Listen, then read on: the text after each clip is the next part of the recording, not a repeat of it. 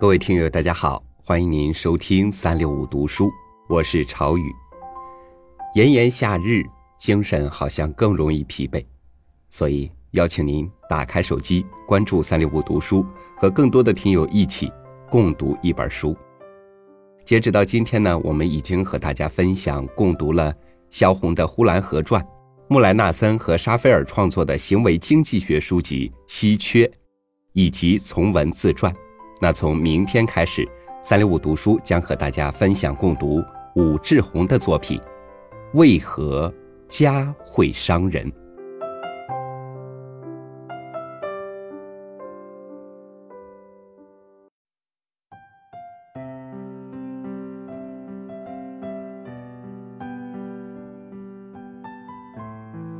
家是什么？可能面对这个问题，大多数人下意识想到的都是温暖。我们时常说，家是避风港，家是温柔乡，家是你受伤后可以得到温暖和安慰的地方，家是无论你做错了什么都会无条件容纳，家是得到爱、分享爱和表达爱的地方。但不得不承认，与此同时，家也屡屡成为伤人、杀人这类新闻的发生地。所谓爱你的人伤你最深，中国传统式的家庭加上中国现实社会的压力，让这种伤害几乎成为普遍存在。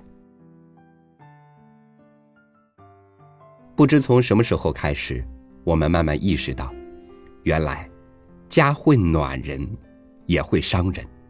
家是港湾，也有暗礁。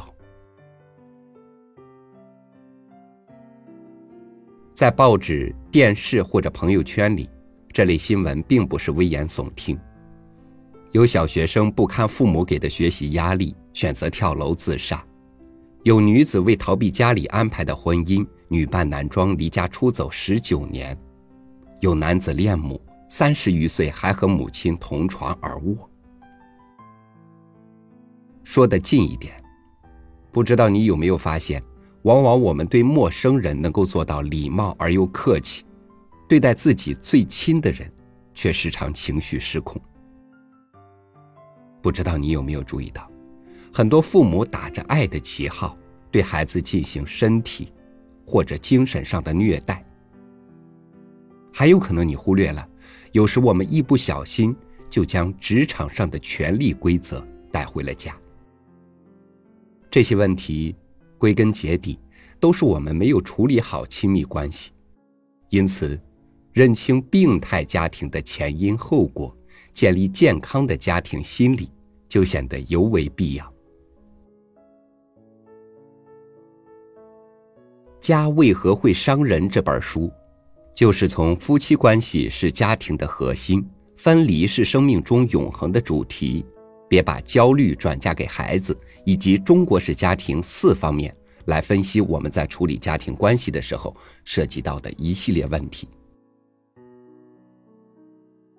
作者武志红在序里说道：“他从小生活在一个和睦的家庭，对中国家庭的伤人可怕之处一开始认识相当不足，一直到二零一四年，经过漫长的实践过程以及十年的行业经验。”他才慢慢看清中国家庭的基本面貌。其实这本书不只是写给父母看的，除了亲子教育这个重大话题以外呢，还讨论了很多夫妻关系面临的问题，譬如为何萝莉爱大叔，为什么会有第三者，为何会有一见钟情，以及怎样处理婆媳关系等等。在这本书里，作者用身边的例子加上新锐的分析，让人醍醐灌顶，时常看着看着不由得感叹：“天哪，竟然是这样！”而我们就是在这个过程中，一点点与过去和解，与自己和解。因此，不管是为人父母，还是因小时候和父母的关系紧张而至今无法释怀。又或者是在处理夫妻关系时遇到困难，这本书都能帮助你克服自己从父母那儿带来的不良影响，朝着健康的亲子关系发展，打破不良模式的循环。曾经有人将《为何家会伤人》与鲁迅的《狂人日记》相提并论，说作者写出了中国家庭也在吃人的真相。也有人看完后说，这本书只不过是用案例解说了心理学上的一点皮毛，表面上看起来好像说到了许多心理学理论，但好像什么都没说透，褒贬不一。客观来说。这本书确实从宏观和细节上指出了中国家庭的伤人之处，值得一读。那在接下来为期一周的阅读过程当中，我们将带领你读到以下这些内容。第一天，我们和您分享第二页至第五十九页，夫妻关系是家庭的核心。第二天，和您分享第六十二至一百一十六页，分离和爱。同样重要。第三天与您分享第一百零九至一百五十六页，成熟的父母先了解孩子的感受。第四天与您分享第一百五十八页至二百二十页，别把焦虑转嫁给孩子。第五天与您分享第二百二十一页至二百四十五页，教孩子知识。不如教孩子爱。第六天，和您分享第二百四十八至二百八十一页，父母能给孩子最好的礼物，是爱与自由。第七天，与您分享第二百八十二至第三百一十四页，中国式家庭里那些有关爱的谎言。所以呢，各位书友。不妨抽出一点时间，和我们一起来共读这本书吧。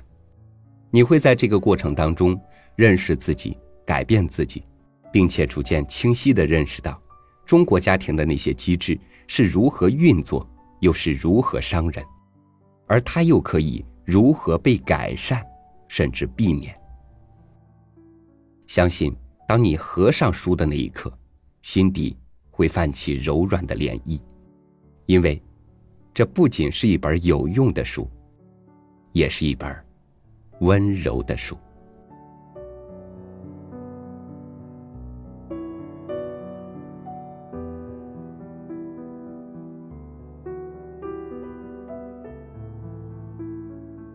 一本如你所期的好书，一句如你所想的表达，一段如你所经的故事，所有的这些都在娓娓说着你我的人生。欢迎您关注微信公众号“三六五读书”，用一周的时间和更多听友共读这本《为何家会伤人》。同时呢，在微信公众号菜单栏的左下方，你可以看到子菜单“书房”，在这里你能够听到往期已经共读过的作品。我是朝雨，明天见。空气中还有一些尘埃。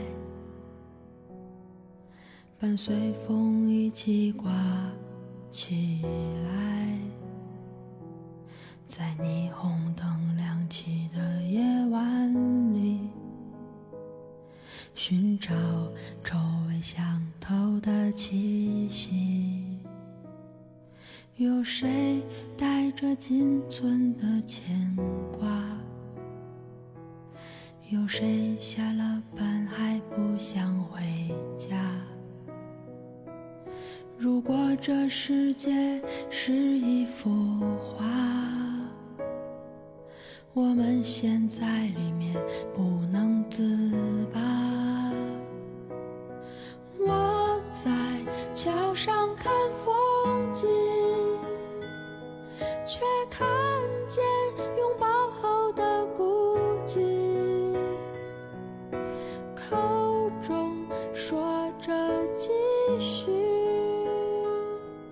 转身就已放弃。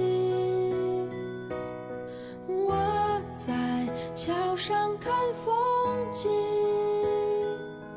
看船